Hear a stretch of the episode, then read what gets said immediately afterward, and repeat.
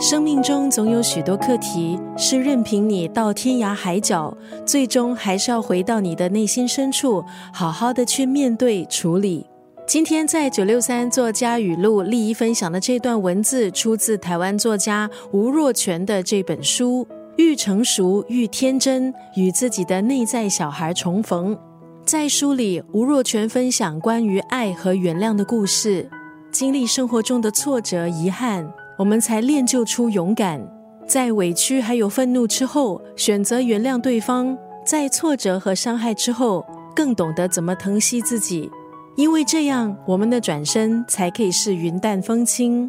九六三作家语录分享吴若权这本书《愈成熟愈天真，与自己内在的小孩重逢》当中的这一段文字：可以孤独，但不孤僻；愿意和好，却不讨好。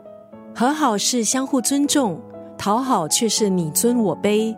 对别人和颜悦色付出之前，自己是不是已经把身段放下，甚至是放弃了尊严？不要让对方把你的付出当作是理所当然。你要学会珍惜自己，能够享受孤独是独特的能力，可是也不必要把自己孤立起来。在这个既焦虑又疏离的时代，我们需要的是比社交网络更加真实的连结。